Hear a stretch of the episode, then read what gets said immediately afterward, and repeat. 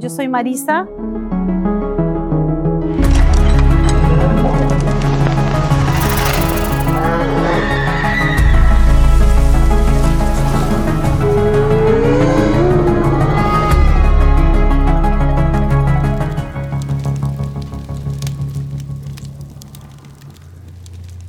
Esta experiencia me ocurrió de 2020 al 2021.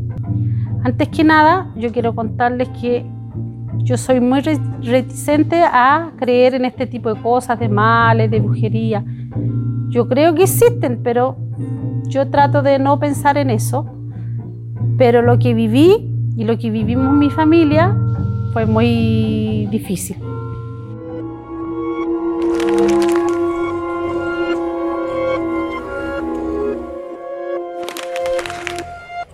En el 2019 conocimos a un joven de la región de O'Higgins en un programa por las redes sociales en época de pandemia. Él nos ayudó mucho de nuestra soledad que estábamos viviendo. Él tenía un programa mexicano y era de nuestra tierra donde vivía nuestra familia. Compartíamos con él todos los días de las 6 de la, de la tarde a las 11 de la noche, 12 de la noche y esperábamos su programa, porque ahí en las líneas encontrábamos mucha gente conocida, mandábamos saludos a nuestras familias, de lo cual de ese programa se formó una linda amistad. Y de ahí, cuando pasó la pandemia, viajamos a la región de O'Higgins y él nos fue a conocer a nuestra casa. Con pasión, Era un joven muy alegre, muy carismático, le gustaba mucho ayudar a la gente, le gustaba ir a, rezar a los velorios. Su punto débil eran siempre sus abuelitos, los abuelitos siempre los ayudaba. Nosotros tratábamos de ayudarle de acá, de, la capital también, para ir en ayuda de ellos.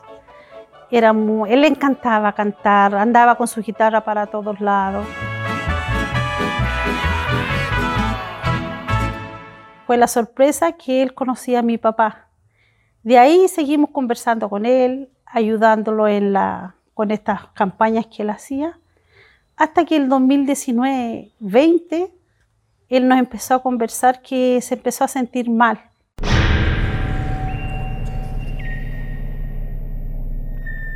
Y que él cree mucho en estas cosas de los males, que le habían hecho un mal, la familia le buscó mucha ayuda alternativa, y como esos médicos que se usan allá en el, campo, y le dijeron que tenía un mal. Y él cada día se empezó a agravar más y se empezó a olvidar de nosotros. De repente nos llamaba y nos conocía, de repente lo llamábamos y no nos conocía. Pasó todo eso el 2020. Viajamos de nuevo a, nuestra tierra a pasar el año nuevo con nuestra familia. El día primero del 2020 al 21 fuimos a visitar mis dos hermanas, mi papá y mi hija. Para nosotros, una gran sorpresa ver a la persona que estaba en ese sillón, no era nuestro amigo, era otra persona, era una persona ida totalmente, no nos reconoció, no reconoció a mi papá, no, Nada, nada, nada, nada. Le preguntamos si nos reconocía y nos dijo que no. Y le empezamos a hacer recordar dónde lo habíamos conocido, cómo éramos, que él había ido a nuestra casa.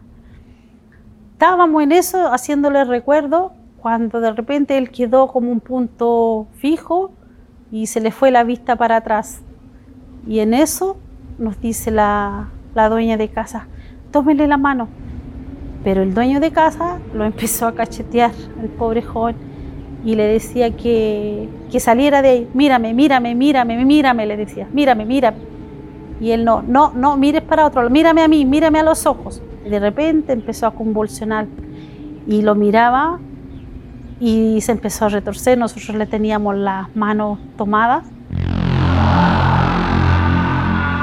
Rezábamos, rezábamos, rezábamos él ahí empezó a, hablar en otro idioma y se empezó a reír y como el caballero le pegaba, Decía, me, entrégate conmigo, pelea conmigo, pelea conmigo, no pelees con este joven. Y empezó a reírse así con una risa así carrasposa, retorcida, que tanto fue que mi hermana mayor le dio susto y se quiso poner a llorar y yo en un instante de eso la reté y le dije, ponte a rezar, que es lo importante. Y seguíamos rezando y él seguía retorciendo y hablando y hablando otro idioma, la verdad las cosas. Me hacía recordar como, como al, cuando el Papa hablaba una bendición así, con ese idioma. Pero no lo entendimos. Él se reía así con una bolsa una, una, risa que salía como de acá, llegaba a dar escalofrío y miraba al dueño de casa. Hasta que él cayó en trance, o sea, se desmayó con sus pumitas, la señora le limpió la carita, se desmayó, pasaron como dos o tres minutos, despertó y ahí nos reconoció. Hola, nos dice, pero qué bueno que me hayan venido a ver, qué rico. Y ahí nos conoció, nosotros nos pusimos a llorar, nos dio mucha pena. Sí, te veníamos a ver y te trajíamos un regalito. ¿Viste que te dijimos que el viejito Pascuero te había traído algo? Y ahí le trajimos un regalito, ¡oh, qué rico! Traigan la guitarra. Y se puso a cantar con mi papá, y con alegría. El mismo joven con esa característica, risa y todo eso. Al ratito yo le digo a la señora que qué es lo que pasaba y me dice, esto es el diario nuestro, dijo. ¿Qué le pasó? ¿Por qué está así? Me dijo, le hicieron un mal y la señora me empezó a contar, los episodios eran de día y de noche. Y ahí nos fuimos hacia, eh, estuvimos ahí conversando. Después él, como volvió a ser en sí, dijo, tía, yo necesito hablar con ustedes. Y le dije, sí, ¿qué quería? Y ahí nos llevó a su dormitorio y nos cuenta lo que, lo que le había pasado. Me dice, tía, yo sé lo que me pasa a mí. ¿Qué te pasó? Hice algo malo. ¿Qué malo hiciste? Eh, había llegado a una casa, que le habían pedido ayuda en esa casa. Y él entró y sintió unas malas energías, dijo, y vio una cruz invertida en un rincón. Y yo dijo, entre mi talla le digo, ah, usted señora es bruja. Y la señora le dice, ¿por qué me dice eso? ¿Por qué tiene esa cruz invertida? ¿Usted sabe que es malo? Y le dijo, ah, si no la quiere, me la llevo. Ya llévesela. Vio el tema de esa señora y vio que la señora no necesitaba tanta ayuda. Y le dijo, señora, yo no le puedo ayudar porque hay gente que necesita más que usted. Y lo único que esa señora creo que le dijo que se iba a arrepentir. Y él se fue y se fue para su casa y se llevó la famosa cruz y la puso allá. Pero de ese, de ese día fue el infierno en su casa. Fueron y pescaron la cruz y la quemaron. Según él, dice que la cruz se movía. Según él,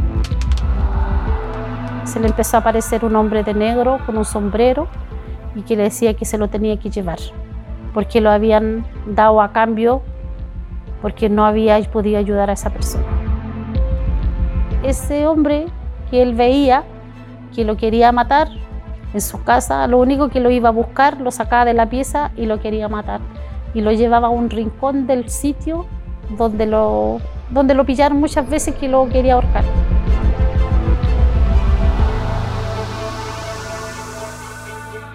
También tuvo un episodio que ahí se quedaba mirando una muralla y le decía que tenían que sacar ese cruz ese crucifijo. Y nosotros quedamos mirando toda la muralla, que crucifijo?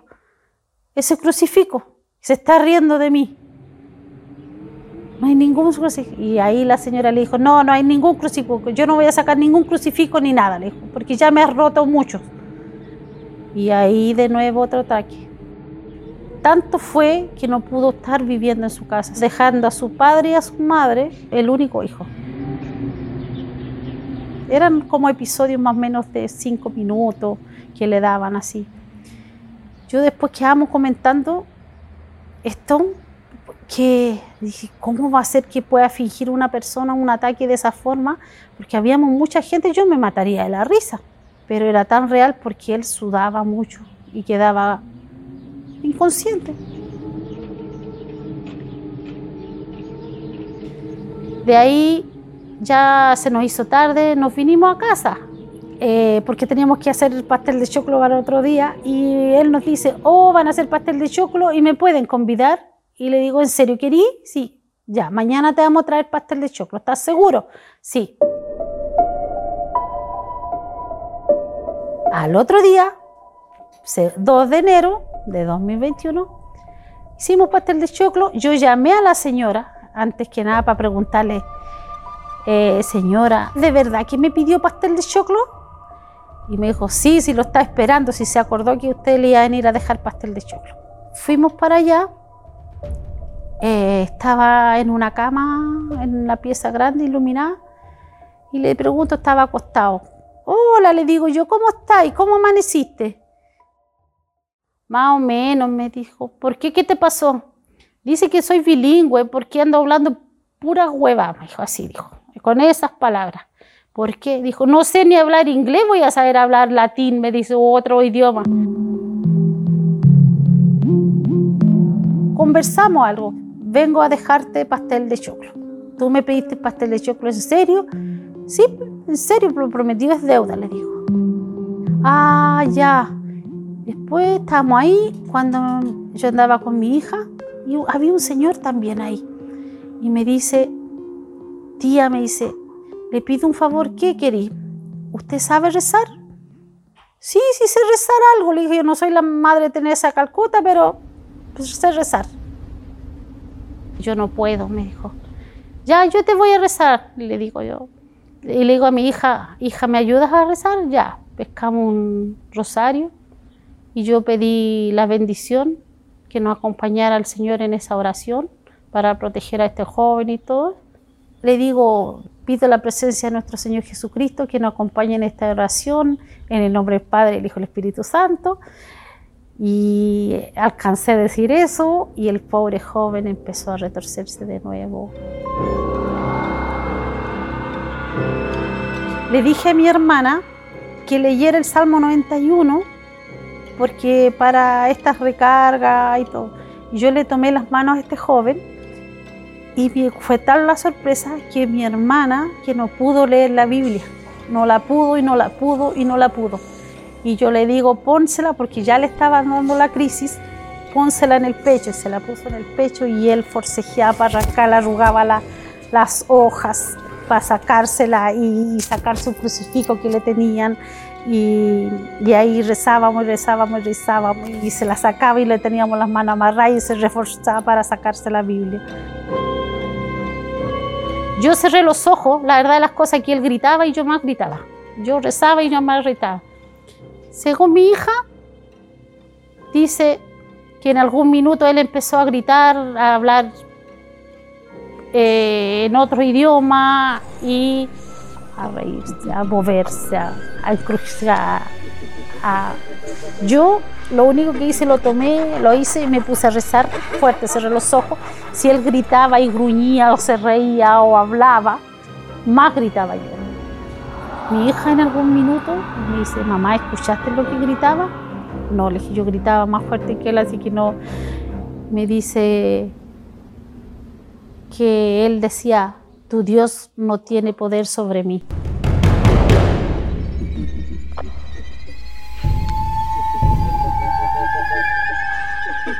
Y a ella le dio como ahí, como nervio. En eso entró la señora dueña de casa que lo cuidaba y pescó una agüita bendita y lo, le puso una, en forma de cubo en el cuerpo, en todo el cuerpo, y ahí él ya se desmayó. Después pasaron los tres minutos, los mismos episodios, como tres, cuatro minutos, él despertó. Y ahí de nuevo él vuelve a ser la persona que conocimos. Dijo, tengo hambre. ¿Y me trajo el pastel de choclo? Sí, sí te lo traje y viene calentito. ¿Y me lo puede dar? Sí, vamos. Vamos, yo te lo doy. Se paró de la cama, lo llevamos a la mesa y le dimos la comida. Y ahí nosotros le di la comida, después ya nos vinimos con mi hija porque ya nos teníamos que retornar a Santiago. Y ahí quedó él. Y así fueron los episodios. En la película del exorcista, solamente que este joven faltaba que caminara por las murallas.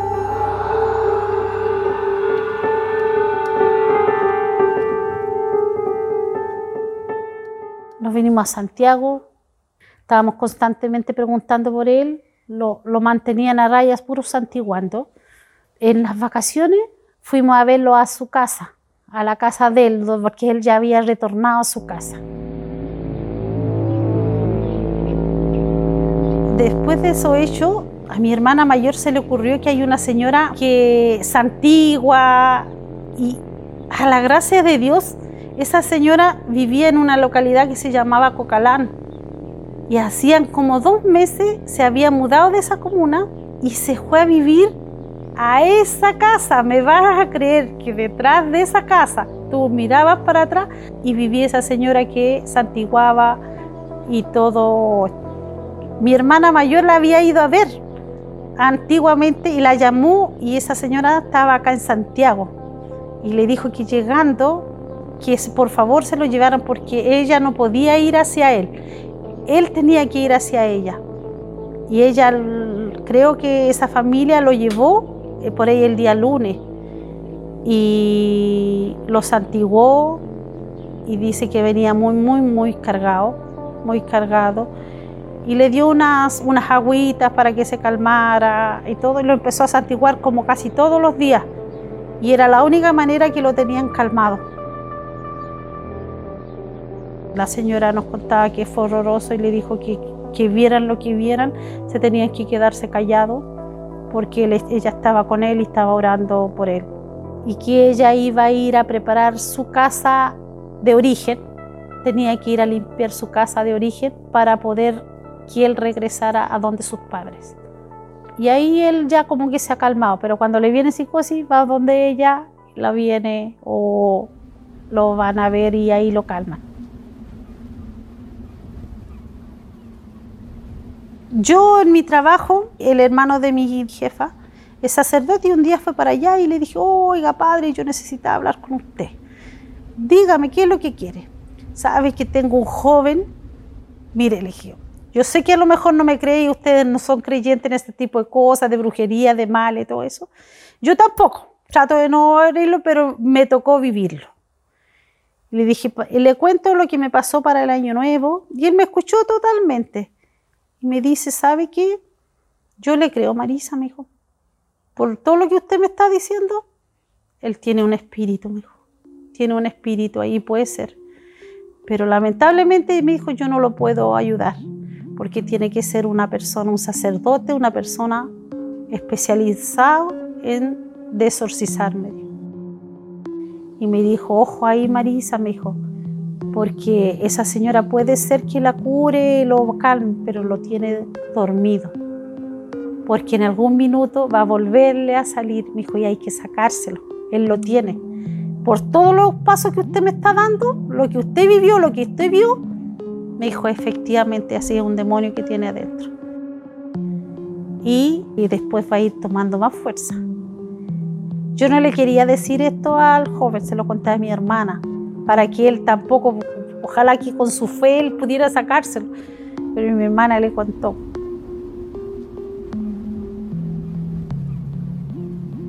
En las vacaciones, cuando volvimos a ir a verlo, y le preguntamos si había sabido de la persona que dueña de la cruz. Y me dice, me dice así, ¿se murió? Sí, me dijo, se murió. Y creo que fue una muerte muy feita. Oh, no le puedo creer. Así que esperemos, le dije, que ahora estés tranquilo. Esperemos que así.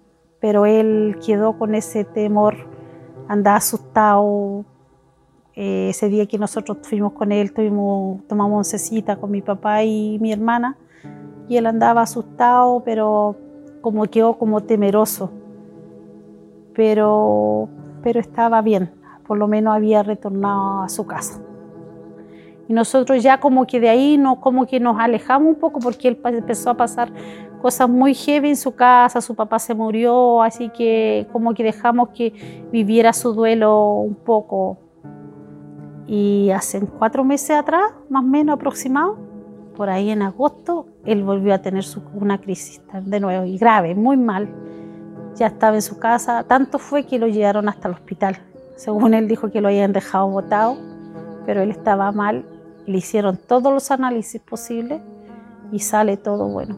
Todo, todo, todo, todo bueno. Y no hay que hacer con él porque no descartan todo. Descartan todo lo que, puede tener si tiene un... Si yo pensé, dije, a lo mejor de estos que tienen doble personalidad, pero tendría que ser un muy buen actor para actuar de la forma que nosotros lo vimos.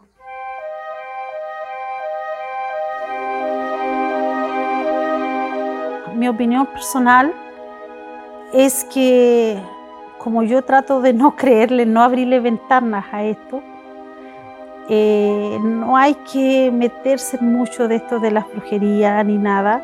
Y la otra, no llevarse cosas que tú sabes que van a hacer un daño. Si él sabía que esa cruz invertía, él creía que su fe era más grande, no debería haberlo hecho.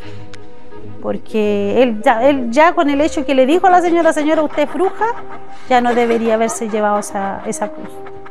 Así que mis reflexiones no se lleven nada que ve, encuentren raro en una casa.